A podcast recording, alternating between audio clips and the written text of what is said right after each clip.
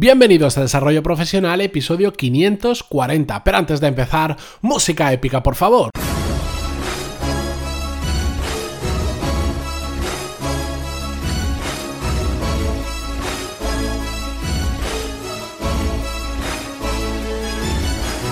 Muy buenos días a todos y bienvenidos un jueves más a puntito de cerrar la semana a Desarrollo Profesional, el podcast donde hablamos sobre todas las técnicas, habilidades, estrategias y trucos necesarios para mejorar cada día en nuestro trabajo.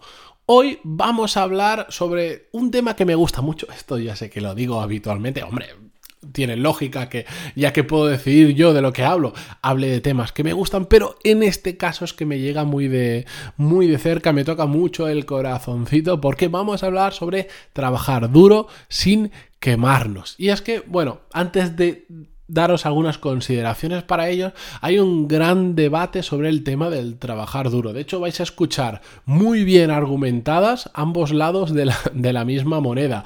De aquellos que debaten por el que hay que trabajar como unas bestias pardas muy duro para conseguir lo que queremos. Y por el otro lado, aquellos que dicen esto de trabajar duro no tiene sentido, lo que hay que hacer es disfrutar de la vida, igual menos horas en el trabajo, menos preocupaciones, pero disfrutar más de lo que no sea trabajo.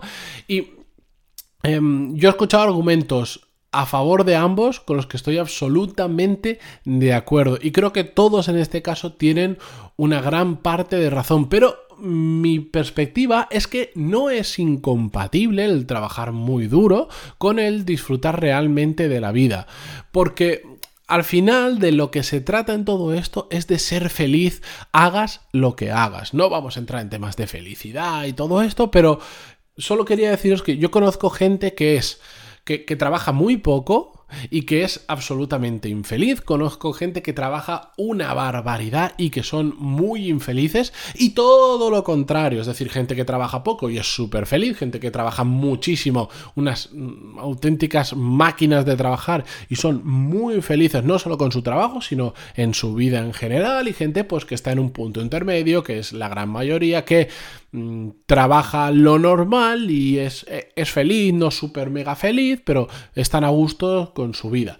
Bien, a lo que me refiero es que lo importante es que cada uno sea feliz con lo que hago. Y si hay alguien que es feliz trabajando de 9 a 9 todos los días, incluyendo fines de semana, pues pues bien por él, si me parece perfecto. Mm, yo soy feliz trabajando en determinados puntos de mi vida mm, barbaridades y en otros puntos bajando un poquito el ritmo. Pero yo soy feliz así y cada uno le, le hace feliz una cosa diferente. Por eso no vamos a entrar tanto en ese tema de si trabajar duro es bueno, malo, el workaholic y todo esto, sino lo que quiero es mm, dedicarle este episodio a todos aquellos que por cualquier motivo quieren trabajar duro pero sin llegar a quemarse. Porque en muchas ocasiones nuestros trabajos o nosotros mismos requerimos que tengamos que trabajar muy duro y apretar mucho. A veces son circunstancias muy puntuales porque en la empresa pues requiere que durante una, dos, tres semanas, un mes hagamos un sacrificio especial porque ha pasado algo, nueva línea de negocio o el motivo que sea,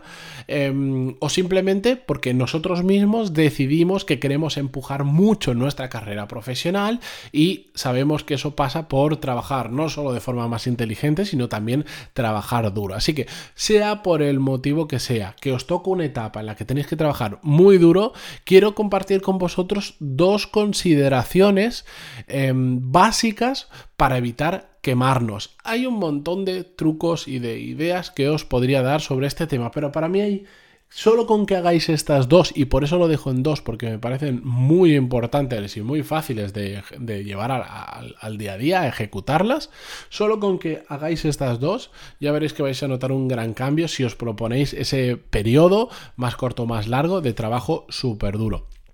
La primera es que tiene que haber un propósito detrás que sea muy, muy, muy potente. No estoy hablando de motivación, ahora lo veremos, sino de, bueno, ¿cómo decirlo? El quemarnos es muy relativo.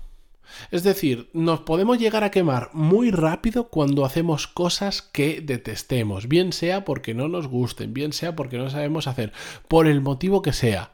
En cambio, cuando son cosas que nos gustan, cuando son cosas que sabemos eh, que tenemos que hacer. Cuando hay un propósito detrás muy potente, porque a veces no es tanto que nos guste, sino que sabemos que lo tenemos que hacer sí o sí para cumplir un objetivo, pues casualmente esas cosas no nos queman tan rápido.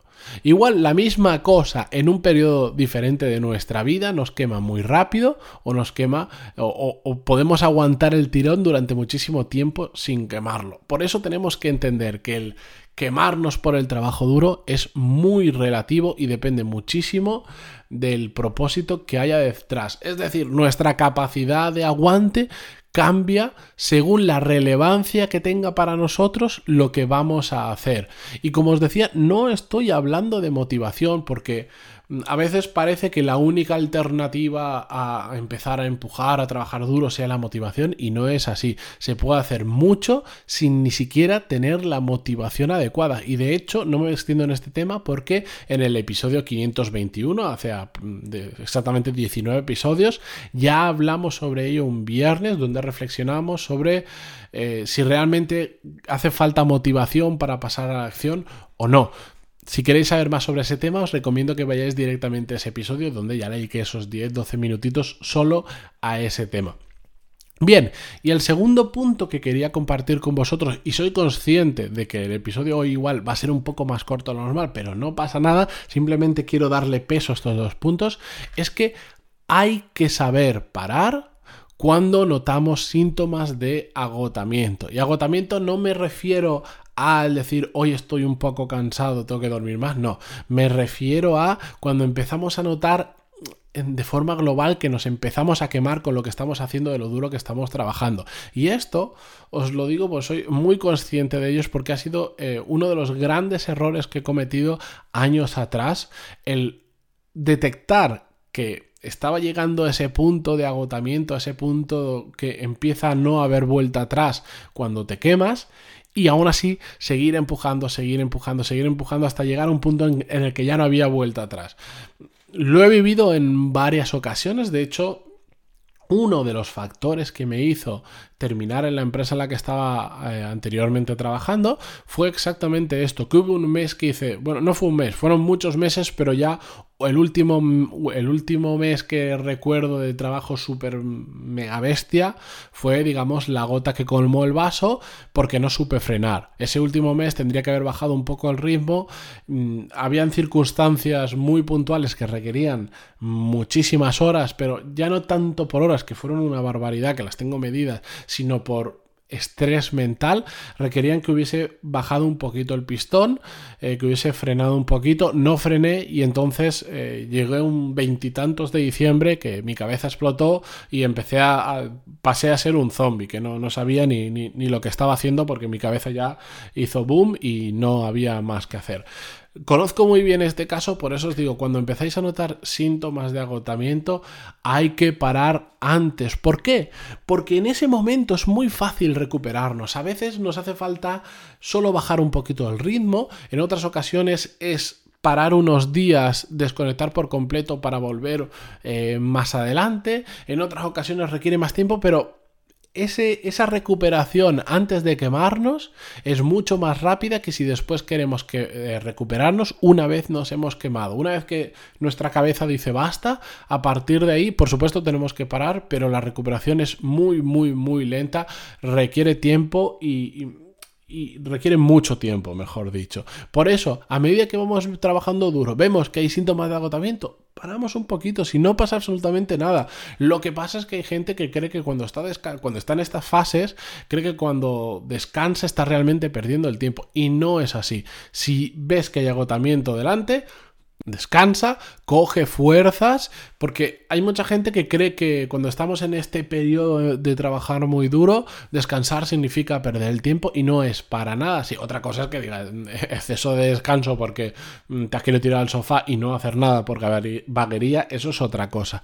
Pero para mí, descansar en estos momentos es coger carrerilla, es decir, dar un pasito para atrás para después poder dar dos para adelante. Porque si no, al final te terminas quemando. Y todo el mundo se termina quemando. Tarde o temprano, cuando hacemos periodos muy duros de trabajo, nos terminamos quemando y, y lo peor es que evitarlo está de nuestra mano. Lo que pasa es que para eso hay que reconocer que nos estamos pasando de vueltas y hay que frenar un poquito.